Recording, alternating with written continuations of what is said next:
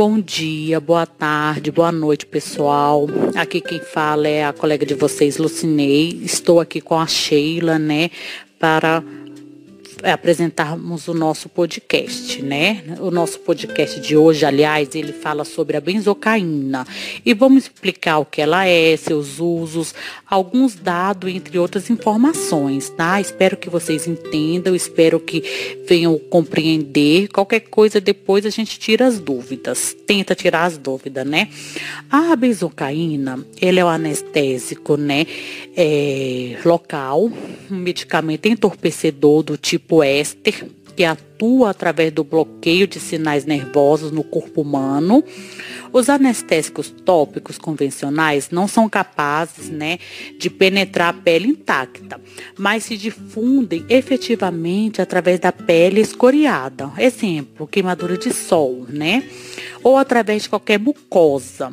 Ou seja, aqui ela faz o seu maior efeito na mucosa, né? Todos para a gente ver todo paciente ele conhece já a besocaína, o besotop, que é utilizado no consultório, né? E acho que 80, 90% do dos dentistas utiliza, né?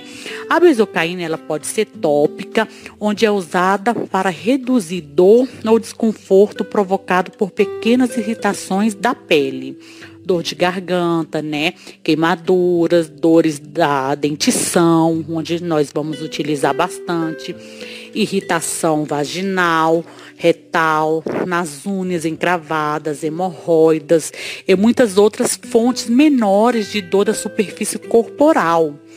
Né? E o uso que nos interessa principalmente é a besocaína como anestésico tópico, que é o conhecido para a gente, né? Que eu realmente eu não conhecia nem outras de outras formas, né?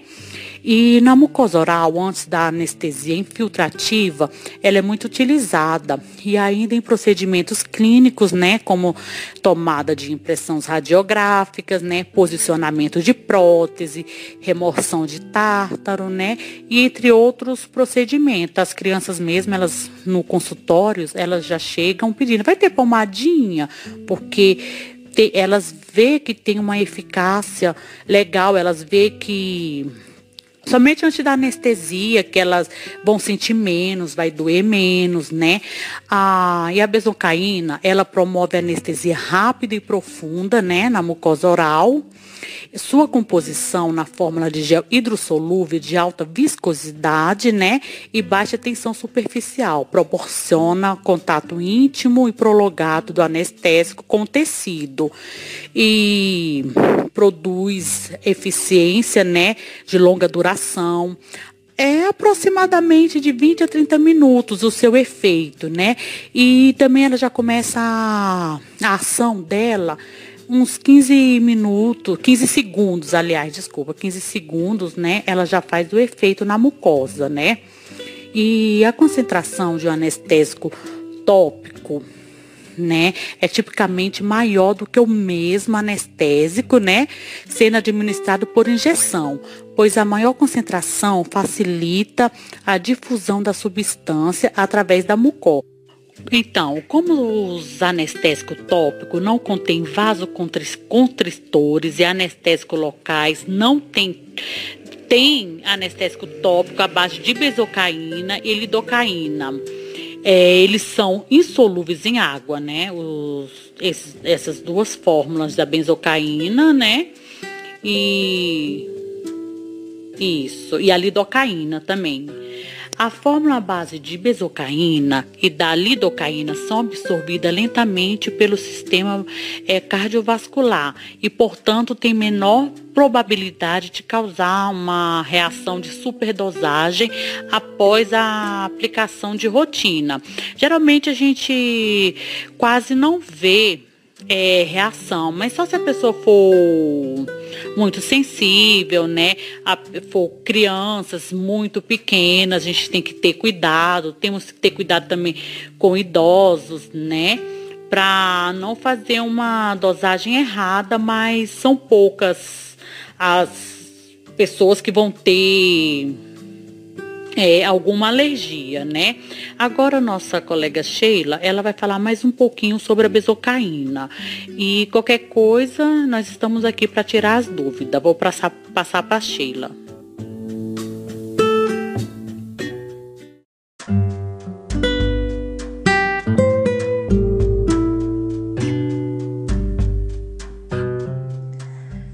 Boa noite, pessoal. Nome é Sheila. Vou dar continuidade aqui é, falando sobre a bezocaína.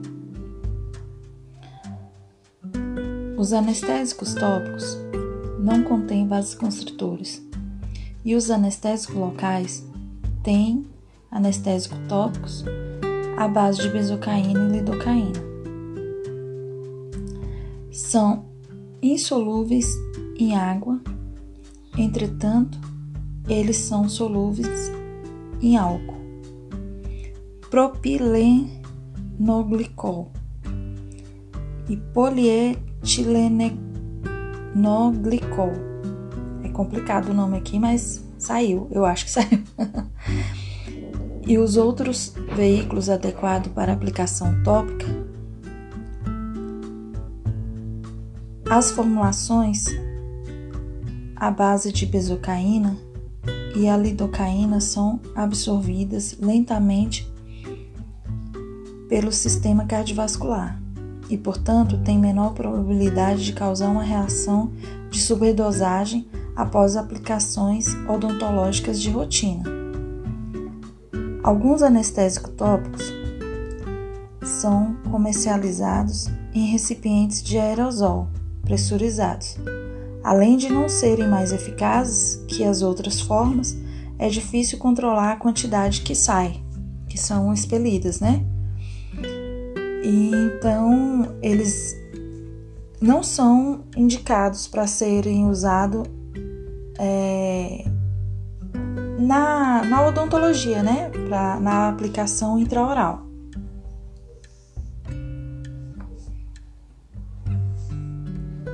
A benzocaína tem baixa solubilidade em água, permanece no local de aplicação por mais tempo, proporcionando uma duração de ação prolongada inadequada para a injeção. Reações alérgicas localizadas podem ocorrer após o uso prolongado ou repetido Embora as reações alérgicas aos anestésicos de tipo éster sejam raras, esses anestésicos locais são mais alergênicos que os do tipo amida. A bezocaína também inibe a ação antibacteriana das sulfamidas. A bezocaína está disponível em diferentes doses nas formulações aerosol, gel, gel adesivo, pomada e solução. Cloridato de bezocaína, butamben e tetracaína aerosol, gel, pomada e solução. Bezocaína 140 mg por ml Butamben 20 mg por ml, cloridato de tetracaína 20 mg por ml.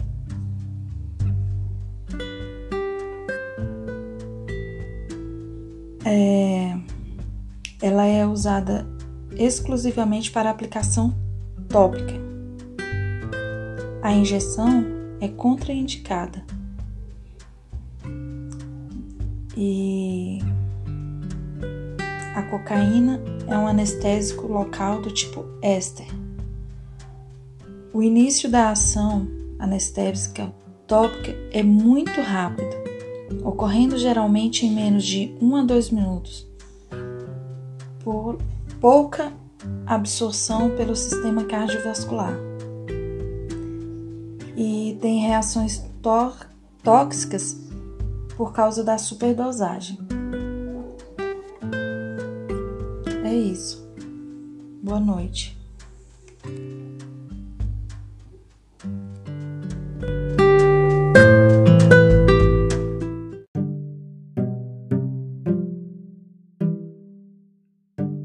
A nossa bibliografia foi do Stanley Malamed e Bula Medicamentos. Espero que vocês tenham compreendido, entendido e uma boa noite. Obrigada.